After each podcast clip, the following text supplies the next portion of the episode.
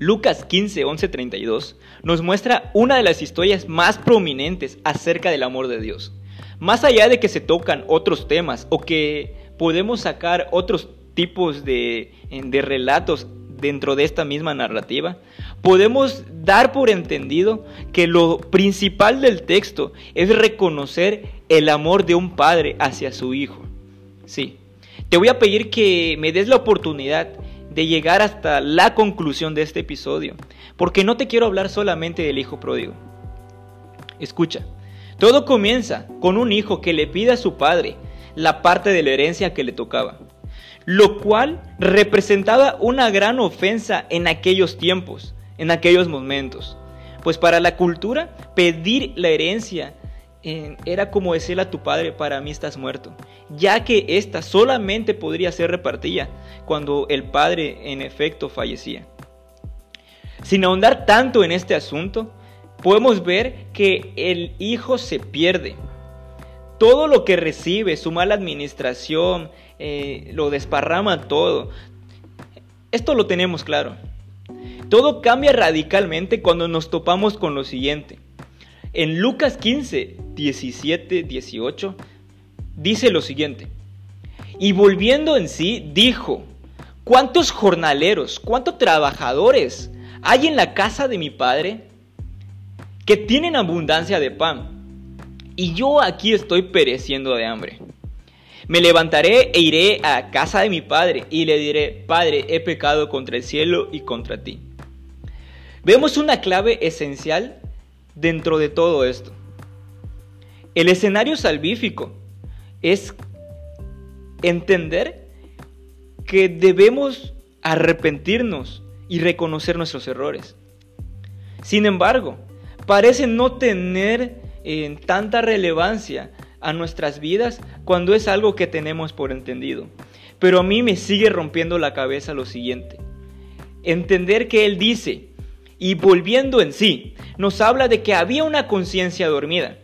Una conciencia dormida que despierta y viene a comprender que en su casa había abundancia de pan, pero que sobre todo los recursos que podrían haber en su casa, tenía un padre que lo iba a abrazar, que lo iba a tomar nuevamente, que lo iba a restaurar y que lo iba a posicionar. Aunque en sus pensamientos no estaba el ser posicionado nuevamente como hijo, sino como jornalero, e-, en el corazón del Padre había otra cosa. Pero ir al entendimiento de que el pecado duerme nuestra conciencia de esta realidad es algo que nos debe de llamar la atención para sacudirnos y despertar nuevamente a la conciencia que tenemos un Padre que nos ama con amor eterno. Tendríamos que leer textualmente los versos eh, que enjaulan toda esta narrativa para descubrir el sentido del corazón de Dios.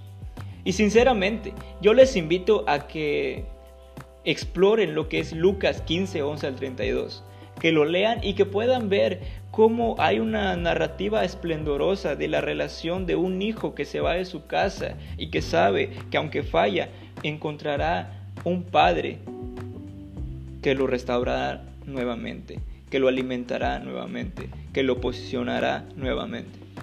Bueno, el padre, al ver a su hijo, corre en pos de él. Y yo me hago la pregunta, ¿Cómo puede suceder esto? ¿En verdad está aconteciendo esto?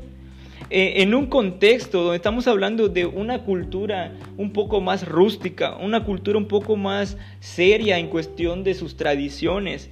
De verdad, en Jesús está diciendo, eh, este hombre que representa el Padre está dispuesto a ir más allá de lo que, eh, de lo que esta ofensa representaba culturalmente, de lo que eh, esta ofensa merecía. En estos tiempos que podemos leer sobre esta historia, hacerle eso a tu padre merecía la exposición delante de los ancianos de eh, esa ciudad, aquellos los hombres sabios y ser apedreados por estos jueces. Todo hijo rebelde merecía esta, eh, esta, esta respuesta por parte de los jueces de aquellos tiempos.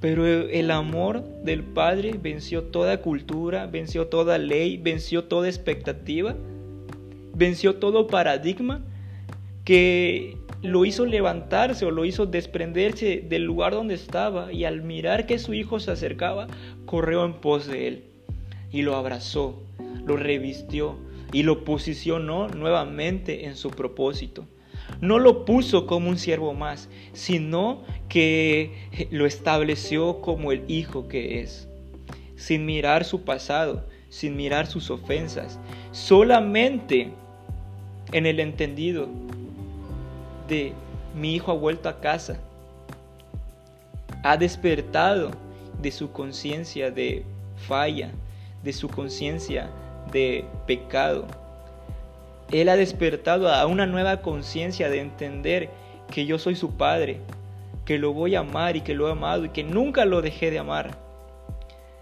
Voy en pos de Él. Esto fue lo que hizo el Padre. Y las lágrimas podrían recorrer de mi rostro cada que me topo con esto.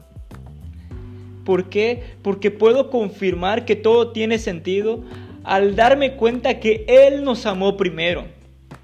Claramente Juan 3:16 nos muestra que no se trató de un hijo pródigo, no se trató de mi lejanía, sino se trata o se ha tratado siempre de un Salvador pródigo, un Salvador que abandona la casa de su Padre, un Salvador que estuvo dispuesto a que siendo Dios no estimó ser tal, sino que se desprendió de todo esto, se humilló, se hizo obediente a una muerte y una muerte de cruz por ti y por mí.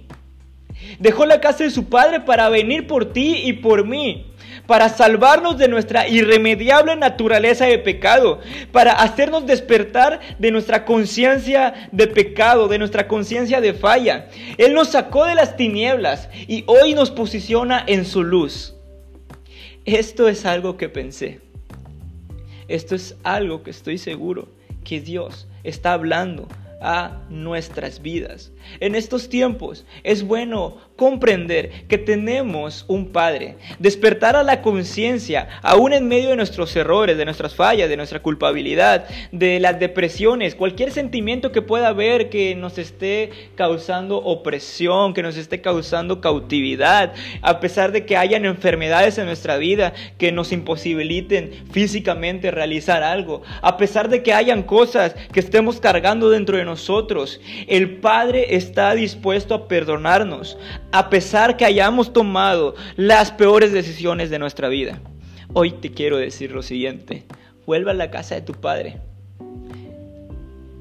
Un salvador pródigo abandonó la casa de su padre por ti y por mí. Descendió, se hizo hombre, fue a una muerte, una muerte de cruz por ti y por mí. Ese es Jesús. Hoy está a la diestra del Padre. Él intercede por ti y por mí. Él es la representación de ese Hijo que cuando su Padre nos abraza, este mismo Jesús trae las vestiduras, nos limpia, nos pone anillo y prepara la mesa para que nuevamente caminemos en una identidad de hijos. Esto es algo que pensé.